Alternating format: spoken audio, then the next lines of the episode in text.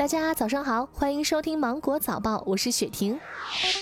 炎炎夏日，大家喝水的次数增多，有些人爱随手拿起杯子或矿泉水牛饮，这样最容易导致意外发生。长沙市第一医院急诊科副主任、副主任医师左奇向媒体透露，盛夏以来，医院急诊科收治了多例因误饮而造成了洗胃等急救事件。最近的一例是七月二十二号凌晨，长沙二十五岁的小周因误服洁厕灵，被家人紧急送到长沙市第一医院急诊科救治。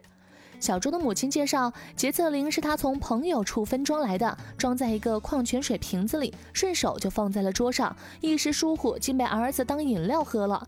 医生表示，误服洁厕灵后要立即饮用一百至两百毫升的牛奶和蛋清，因牛奶和蛋清中含有大量的蛋白质，既可以中和酸碱度，也会在消化道形成一层保护膜，减少损伤。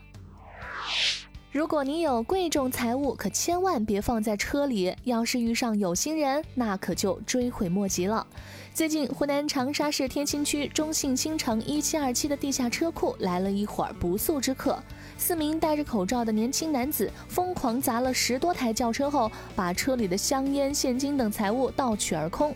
物业工作人员表示，事发后已经联系了所有受损车辆的车主。对于不能及时通知到位的，也在车上贴了物业派出所的联系方式，以便及时联系。目前，长沙天心区公安分局上双塘派出所已经立案侦查，而部分业主也已先行将车辆开到 4S 店进行修理，并保留相关票据，以备后期维权。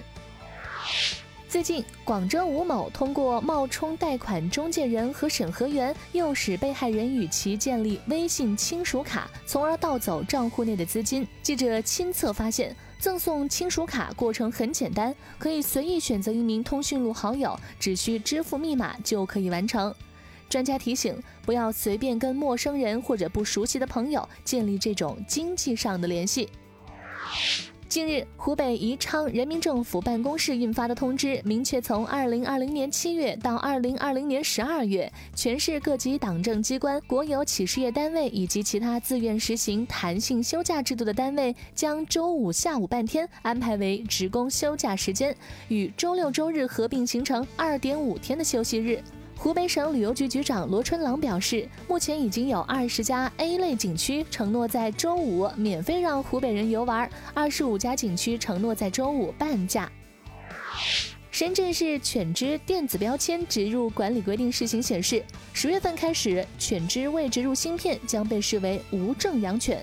据了解，芯片呢只有米粒大小，对犬只的健康几乎没有影响。深圳市宠物医疗协会会长于新义介绍。芯片可以证明犬只主人的身份，帮助市民尽快的找回丢失犬只，有效杜绝遗弃犬只的行为，为携犬出入境做好准备等。芯片的有效期是十五年。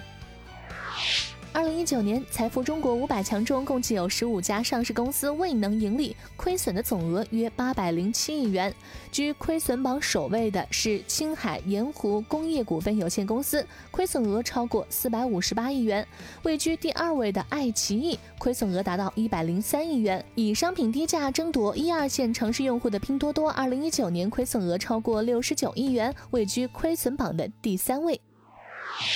好了，今天的新闻就到这里。我是精英九五电台的雪婷，祝你度过美好的一天，拜拜。